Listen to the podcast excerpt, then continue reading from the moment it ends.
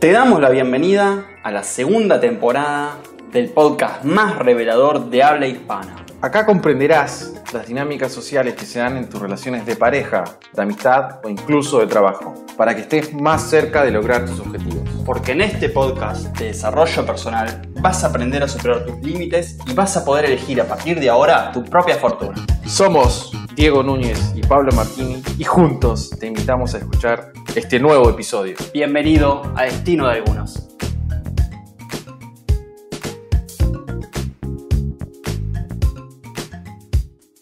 Muy buenas tardes. Hoy tenemos un episodio espectacular. Vamos a estar hablando con mi querido amigo el Pablito Martini sobre algo crucial en las relaciones y es cómo generar confort en tus relaciones de pareja, de amistad, incluso tus relaciones de trabajo. Así que les presento a mi querido amigo el Pablito Martini. ¿Cómo estás, queridísimo? Dieguito, para mí es un gusto nuevamente hacer otro episodio más de este podcast donde hablamos sobre las dinámicas sociales. Y creo que ya, sobre todo en la temporada pasada, hablamos bastante sobre la atracción. Hablamos bastante. Lo que pasa que, si bien comprendimos qué es lo que nos atrae de la otra persona y qué es lo que genera atracción en la otra persona, hay que ir un poco más allá, me parece. Porque no lo es todo si queremos concretar con otra persona o si queremos que una cosa lleve a la otra con esa persona que tanto nos gusta. Claro. Suponiendo que ya nos gustamos entre las dos partes, ¿no? Que estamos mutuamente atraídos. Hay que ir un o sea más que allá. esta, par- esta partecita de, de, de cómo generar confort eh, sería como una parte que va después de generar atracción. Yo creo que hay una parte que es después y hay una parte también que es durante.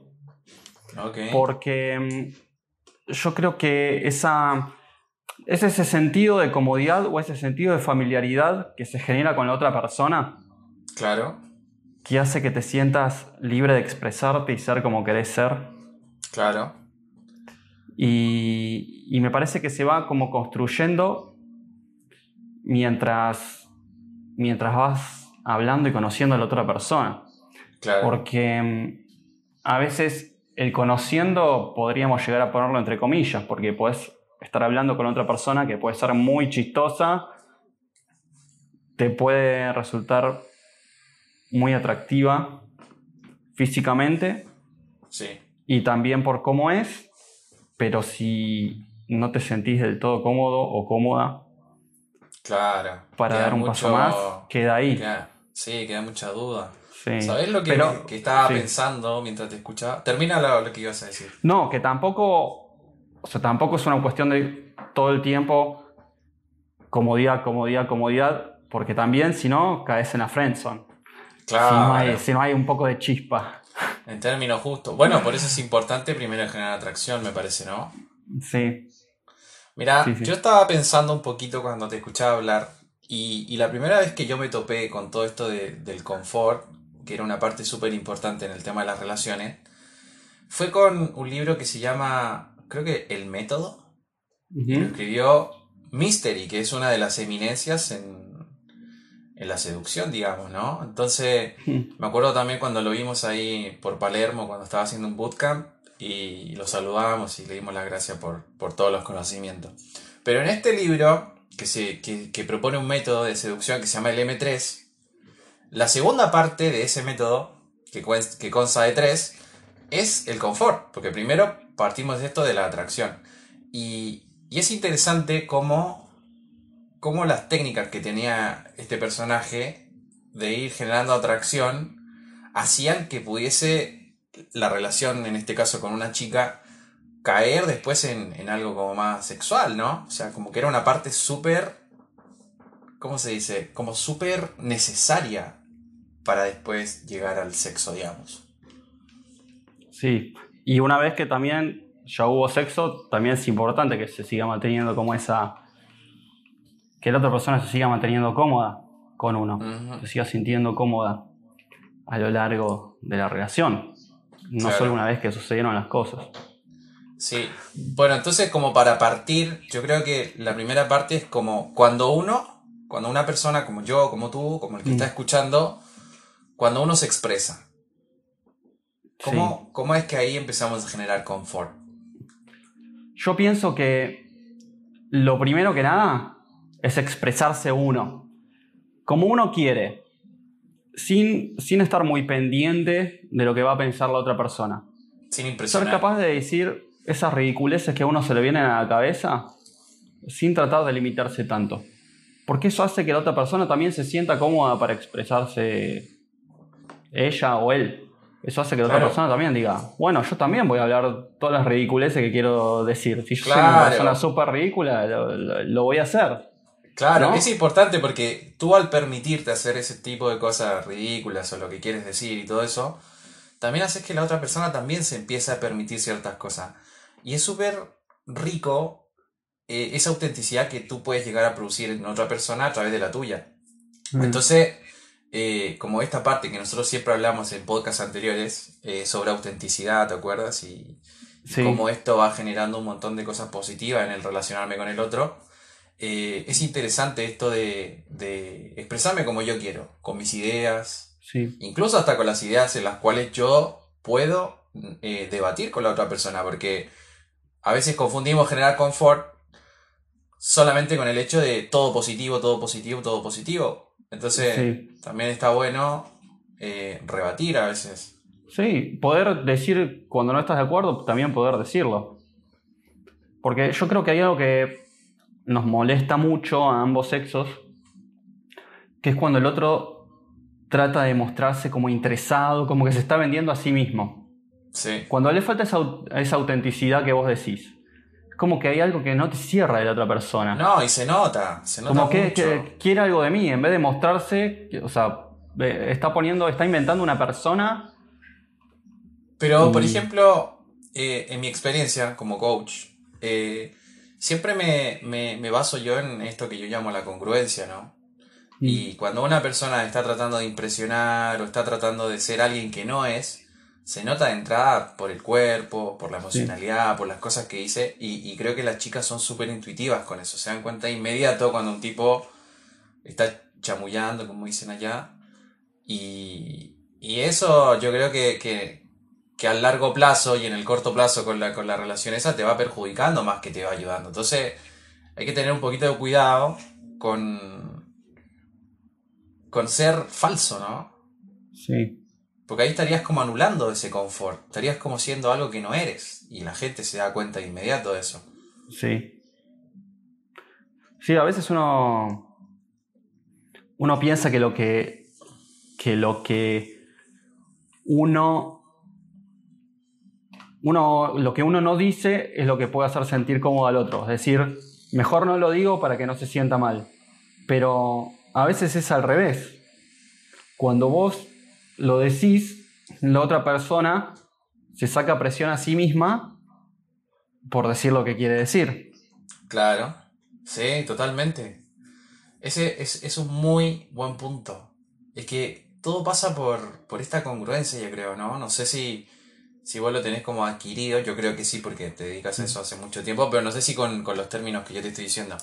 Eh, es bonito, por ejemplo, esto que, que estábamos hablando, de, ir contando como nuestra historia, pero desde, desde la autenticidad y desde la realidad también, porque viste esa gente que va por el mundo diciendo, no, yo tengo esto, yo tengo esto, yo tengo esto, como para impresionar. Está bien, quizás sea una buena historia, pero ¿por qué querés impresionar? Sí, ¿Te sentís menos que tenés que impresionar al otro? Sí, tal cual. Entonces, como que... Sí. ¿Mm? No, que también, o sea, tratar de no impresionar pero también contar la historia de uno desde esa autenticidad que decís, porque el otro tiene que saber quién es uno. Claro. Y está bueno, me parece también decirle a la otra persona qué es lo que te gusta, cómo te hace sentir a vos la otra persona, cómo te sentís al lado. Claro. Sí, y también, también hay otra cosa que no sé si la vamos a tocar un poquito más adelante, pero acá hay muchas cosas que están en juego, ¿no? Y, y, analizando como ahora que me ven, me empiezan a venir como muchas cosas a la cabeza, también me quedo pensando de, que el confort también pasa por una. Por, por, lo físico, ¿no? Por tocar a la persona.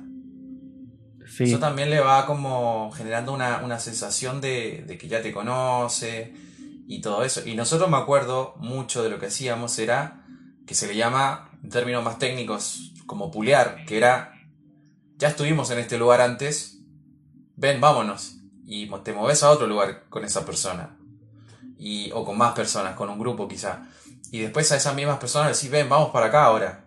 Y quizás en muy corto tiempo recorriste un montón de lugares que la chica no hubiese recorrido por sí sola. Entonces, eso genera una sensación de confort súper grande porque ya estuvieron en varios lugares juntos. Entonces, como intuitivamente la otra persona empieza como a entender de que ya pasó bastante tiempo contigo. ¿Te acordás que una vez estuvimos hablando de que las citas que generábamos a veces eran súper largas y ahí se perdía todo? Porque ya son punto como que ya está, me quiero ir a dormir. Entonces, ¿cómo era que, teníamos que hacer las cosas no apresuradamente, pero sí eh, en un lapso límite de tiempo que eran más o menos, no sé, dos, tres, cuatro horas, como mucho, como mucho. Y a veces, ¿qué? Pasaba siete horas con una persona. Sí, sí. Y bueno, vamos, no, me quiero ir a dormir, ya fue. No, a menos que sean siete horas. A menos que sean siete horas con un montón de experiencias distintas no sé, si son siete horas, arranquemos yendo a tomar algo, agarramos el auto, nos vamos a la costa, volvemos, vamos de shopping, descansamos un rato y después hacemos no sé qué otra cosa. Pero que sean como, como distintas experiencias si es algo que va a ser tan largo. Claro. También me hace pensar otra cosa, Pablito, que, creo que lo habíamos anotado un poco en el, en el guion de, de este episodio, que era que también tenías que dejar que la otra persona invierta cuando está hablando contigo. Es decir, que esa persona también empieza a interesarse por ti y que también empieza a preguntar y empieza a hablar de sus experiencias y de todo ese tipo de cosas. Sí. Sí, y prestarle atención a lo que dice, por sobre todo. Dar, primero que nada, darle el espacio para que el otro hable o el otro. Porque uno, a veces uno no se da cuenta y habla y habla y habla y habla. Y si no le das ese espacio que la otra persona se exprese, em, la otra persona capaz que piensa que, ¿qué le pasa a este otro que habla todo el tiempo? ¿Por qué no, yo no puedo decir nada? O si, o si a mí me molesta bastante cuando, cuando me interrumpen constantemente. Déjame decir lo que tengo ganas de decir. claro. A mí me lo han dicho incluso en un par de episodios después de haber. Sí, a mí que, que, me interrumpan, a mí, a mí en particular me pone un poco nervioso. Pero. Mm, claro. Pero cuando la otra persona. Está bueno que otra persona participe, pero hay que hacerle ese lugar. Hay que prestar atención a eso. Claro. Sí. bueno, a veces los silencios son, son. Son un poquito incómodos, pero generan que la otra persona hable un poquito más. Sí. interesarse por la otra persona también. Poner esfuerzo en conocer a la otra persona. Y a veces... Claro, sí, yo eso lo tengo, por, ejemplo, que a veces qué. No, que eso también puede generar algún otro tipo de vínculo, que siga generando ese confort o esa comodidad con otra persona, ese, sentido de familiaridad. Porque en la medida que vas tratando de conocer a otra persona y que te cuenta de su vida y que te cuenta lo que hace y lo que quiere hacer y qué le apasiona, incluso le puedes preguntar a la otra persona qué es lo que, lo que le apasiona hacer. Y eso va encontrando, va generando como ciertos vínculos que está buenísimo y que, surgen temas y surgen cosas y surgen recuerdos y por ahí se encuentran cosas comunes en donde no parecen cosas tan comunes, porque quizás vos y la otra persona se dedican a hacer actividades distintas o trabajos distintos o lo que fuera, pero por ahí hay algo en común en eso, en ese estilo de vida, de cada vez ir por algo más. Claro. ¿No? Sí, sí, sí, sí me, hace pensar en, hacer las preguntas correctas cuando estás conociendo gente. Mm. Y, y salirse un poquito de eso de, lo común, de ¿y cómo te llamas? ¿Y a qué te dedicas? ¿Y cuántos años tienes? Y todo ese tipo de preguntas extremadamente lógicas que, que, no emocionan a la otra persona. Me parece que hay que evitar. Entonces, yo me acuerdo un par de veces que yo soy mucho hacer reframe, ¿no? De, y de repente va a decir, hola, ¿y tú cómo te llamas? ¿Y a qué te dedicas? Y, y te va a responder, sí, para, para, para, me equivoqué de pregunta. ¿Qué es lo que te apasiona? Tipo, y ahí se produce como algo mágico, que la persona mira como hacia el cielo, pruébenlo por favor, miran hacia el cielo y se quedan pensando en qué carajo les apasiona porque quizás nunca en su vida le habían preguntado eso antes. Y, y, te, y te, sorprenden mucho las respuestas. Me acuerdo una vez una chica me dijo, lo que más me apasiona es estar con mi familia y comer postre, por ejemplo. ¿Entendés? O lo que más me apasiona es mi trabajo y me dedico a ser enfermera y a salvar vidas. Cosas así, que, van más como al, como a lo existencial y no tanto como a lo, al, deber ser.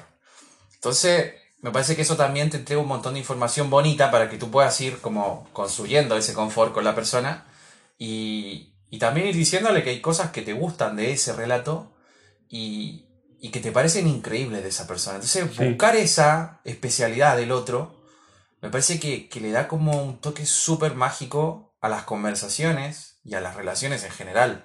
Sí, y tampoco no juzgar negativamente lo que el otro te diga, porque si a la otra persona le gusta estar con su familia y comer postres, si eso es lo que le apasiona, bueno, perfecto, a vos te puede parecer aburrido eso, pero si vos querés que la, otra persona, que la otra persona se siga abriendo y siga compartiendo, porque de eso se trata. Si estás en una cita o si estás conociendo a alguien, de eso se trata. De, de, conocerse, de boludear, de decir las cosas que uno tiene ganas de decir. Sí. También, también eh, había otra cosa que, a mí me gustaba aplicar bastante y era el hecho que quizás los estamos conociendo ahora y, y por temas de lo que sea que esté pasando, no puedes llegar a, a no sé, a salir con esa chica en ese mismo momento o, con ese grupo de gente que conociste. Y está bueno ir proponiendo planes. Como, mm. juntémonos acá el miércoles de vuelta y, hacemos tal cosa. O vamos al shopping. O juntémonos acá. Y, la gente se recopa con los planes que tú puedes ir haciendo con ellos desde ese primer momento en que los conoces. A mí me gusta, por ejemplo, siempre invitar a, a cuando conozco hombres y ese tipo de cosas me gusta invitarlos a jugar la pelota o que me inviten a mí a jugar la pelota.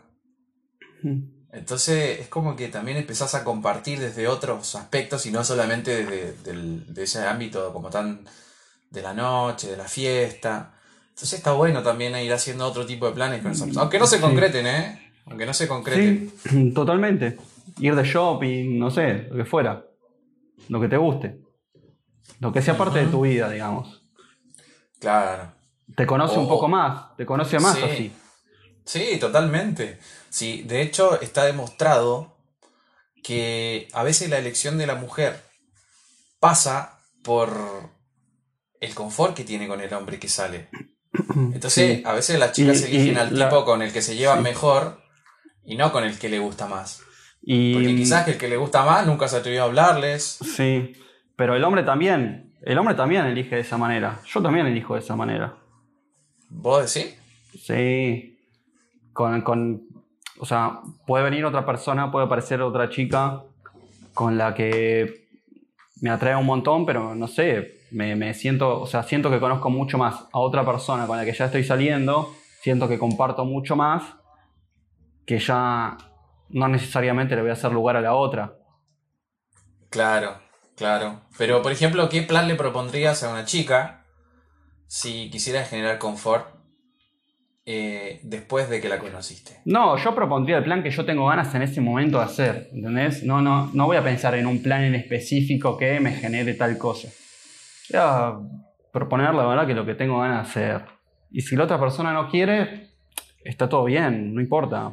otro día nos veremos y haremos otra cosa, pues nada peor que te fastidian cuando no querés hacer algo, cuando no aceptaste un plan del otro.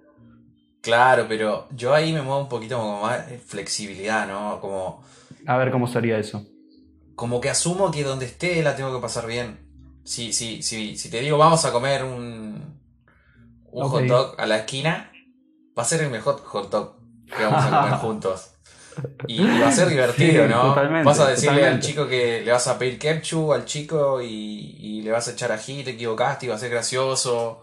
Sí. Eh, pasan esas cosas. Entonces, ¿Por qué creer que la cita tiene que ser perfecta, se tiene que dar de cierta forma, si quizás en esa flexibilidad hay un montón de cosas que puedes hacer? Pero siempre con un frame, con un marco de, entretención, de, disfrutar. Y también daría como un consejo que, que funciona siempre y es como que en inglés se decía free of outcome. que era como salir con esas personas, pero libre de resultados, sin querer obtener algo de esa persona. Sí. Porque tú al, querer obtener algo de la otra persona, la otra persona se da cuenta y ya se pone un poquito a la defensiva. Y eso anula también el confort. Sí. Para mí, yo una cita, por ejemplo, me la tomo como un momento para relajarme. Relajarme de todo el quilombo del día, de todo el laburo del día, de todas las cosas que hice. Yo me lo tomo para eso, no me la tomo para que pase algo. Me la tomo para, bueno, me voy a divertir. Este es un momento de placer. Y como me siento en ese momento, me relajo. Capaz que estoy como más tranqui y yo soy, trato de ser más tranqui. Capaz que estoy como más arriba, que quiero romper la noche y bueno, y sería así, pero no voy pensando en, el resultado. Por ahí si una cosa lleva a la otra y esa persona me gusta, mejor. Sí, vamos para allá, pero, pero tranqui, tipo. Sin, sin, sin presionar, sin. Sí sin salirte del contexto de lo que está pasando también. Porque también tenés que, se llama calibrar esto de, ir entendiendo en qué estado está la otra persona y cuándo puedes avanzar y cuándo no, y cuándo se puede dar y cuándo no. Y, hay un montón de cosas que están ahí. Sí. Y otras cosas de lo que teníamos marcadas para hablar hoy, que me parece que es importante, es esa tener empatía por la otra persona, por cómo se está sintiendo. Sobre todo Quizás cuando apenas le estás conociendo a la otra persona. Cuando le vas a hablar, por ejemplo. Entender en qué contexto está la otra persona. Si te vas a acercar a una mesa y eh, donde te gustó alguien y está almorzando o cenando con otra persona, puedes decir, perdón que interrumpa, es solo un minuto, pero quiero decir esto. Y ahí te mira una chica con una papa frita en la boca con cheddar toda manchada. ahí se pone roja. y le decís, me encanta cómo te queda esa papa frita con cheddar. La verdad que me hace sentir XXX. Y mm, entonces ese sentido de empatía, lo mismo que si conoces a una persona en un bar o en un boliche, no tratar de aislar a esa persona a toda costa si está con amigos, está con amigas, entender eso. Entender y conocer a todos, conocer el grupo, eso también genera como cierta familiaridad, que, conocer a todos, conocer el contexto, que te conozcan a vos, que te conozcan los amigos, hasta incluso hacer planes juntos, hacer cosas esa, misma noche, en vez de tratar de aislar a la otra persona, claro, intentar besarla delante de sus amigos. Sí, yo soy mucho de decir a la gente que conozco que me presenten a sus amigos. Está muy, muy y, bueno. Y eso, eso, eso es re positivo porque ya, ya te conoce uno y ya te conoce el otro y ya entras de otra forma. Y también te dice mucho de la otra persona. Sí, es que es mucho más fácil eh, que te presenten a otra persona a que tú presentarte por ti mismo. Tiene otro valor social. Eh, es súper interesante, o sea, interesante eh, entender eso, de, que tú también te tienes que integrar en un grupo que no te conoce. Entonces, ¿cómo lo haces? Y entender, entender cuando está incómoda la otra persona. Si estás hablando, pero mientras le hablas, cada tanto mueve la cara como mirando a otro lado. Claro. Darte cuenta que no quiere estar ahí. Y mirar dónde está mirando.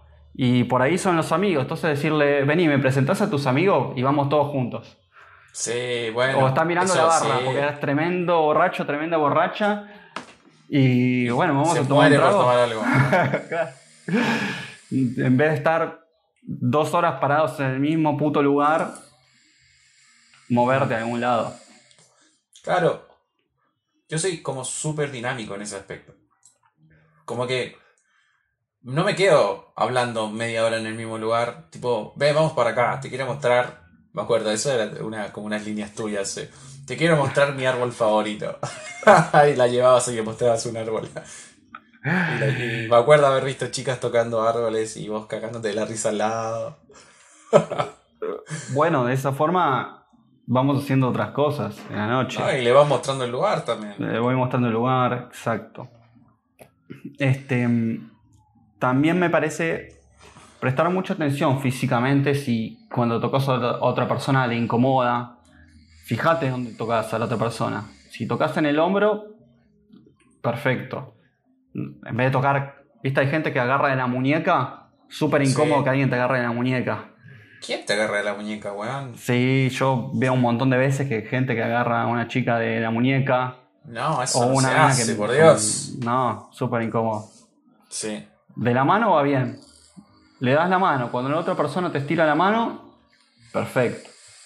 Pero darte cuenta, si sentís el mínimo movimiento, cuando supongamos que pones la mano sobre la otra persona donde quieras. Suponete que sentís la mínima incomodidad, el mínimo movimiento de su cuerpo, como que no acompaña, sacar la mano de donde fuera. Claro. Es que claro, sí, yo me acuerdo cuando estuve investigando mucho sobre proxémica, que se llama, que todo, son todas estas distancias que van manteniendo las personas en distintos eh, espacios sociales y en distintos tipos de situaciones. Y, claro, se genera una incomodidad tremenda. Incluso cuando la persona la tenés lejos, por ejemplo, y tú estás viendo a un orador, esa persona siente una presión social tremenda cuando está en el escenario. Hasta que se acostumbran y lo pueden hacer. Eh, pero, pero es interesante eso que dices de, de como de, esa aproximación, de no ponerte tan cerca, de ver cómo la chica se siente incómoda. Y a veces eh, hacerte un pasito para atrás cuando percibes esa incomodidad, yo creo que también tiene un valor súper alto porque inconscientemente se entiende de que, de que tú sabes cómo lidiar con personas desconocidas en, en ámbitos sociales. Entonces, eso se llama inteligencia social y, y está súper bueno adquirirlo. Sí, el hecho de que vos tengas esa, El hecho de que vos tengas esa inteligencia social, que lo entiendas, que sepas cuando alejarte ese paso, hace que la otra persona diga, bueno, este entiende. Ahora me siento más me suelto, ahora me puedo soltar. Claro. Estamos hablando muchas cosas como como de lo que sucede en una situación, pero como a nivel inconsciente. Nosotros porque un poquito ya lo hicimos nuestro, todos estos conocimientos, y ahora los hablamos acá. Sí. Pero son cosas que no, que tú ves una, una conversación normal. También está esto, esto que se llama el rapport, que es cuando las personas empiezan como a espejar el movimiento de la otra persona, incluso hasta las tonalidades de la voz se empiezan a como a poner en la misma sintonía eh, el cuerpo empieza a tomar las mismas posturas. Y la hay gente que he visto que lo hace muy bien y de forma muy natural y que también empieza incluso a usar las mismas palabras que la otra persona.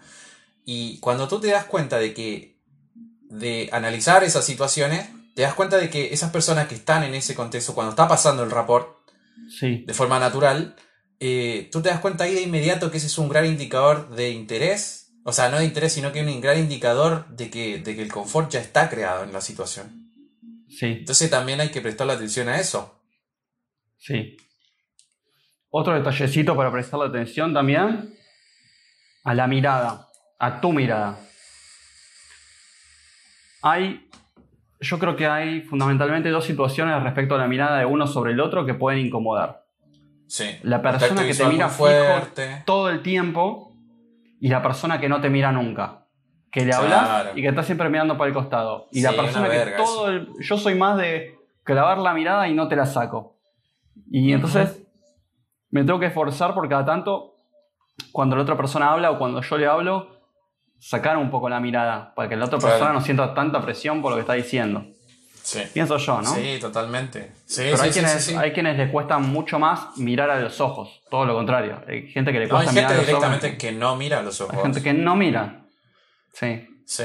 Y no, no sé, no sabes, es extraño eso de, la mirada. Sí, Claro, no sabes si te a veces te, te pones a mirar a alguien a los ojos y es bastante incómodo.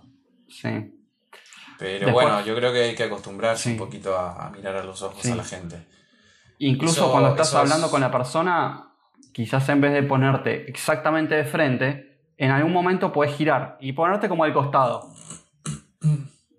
Como si fueran, como si fueran cómplices de todo lo que está sucediendo ahí. Yo creo que eso hace sentir muy bien a las personas. Sí, yo de hecho en, gran parte de mis citas no me siento al frente de la chica, me siento al costado. No solo cuando estás sentado, cuando estás parado también.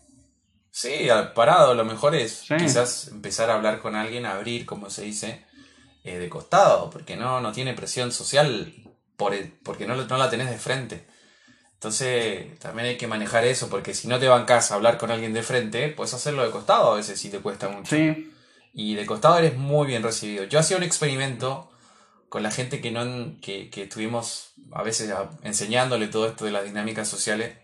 Y, y tú te paras al frente de alguien así cerca y es súper incómodo, se siente una presión tremenda. En cambio, si te pones al costado y le hablas de costado, eh, no pasa nada, tipo no sentís nada, es como que te habló alguien nomás. Sí. Está bueno. Y, estás, y, estás, a la, y estás a la misma distancia. Pues por ahí estás pegado hombro con hombro en vez de cara con cara. Sí, sí, es interesante eso. Es como que hay una energía entre medio de los dos que se contrapone, quizás, no sé. Y de costado no, de costado fluyen. Eh, está bueno eso. Sí. Bien, ¿algo más que podamos decir para ir cerrando? Sí. ¿Te acuerdas que una vez yo te dije que había decidido en mi vida que cuando alguien me pregunte si había algo último que decir, yo iba a decir que sí siempre? Bueno, esta es la ocasión. Bien.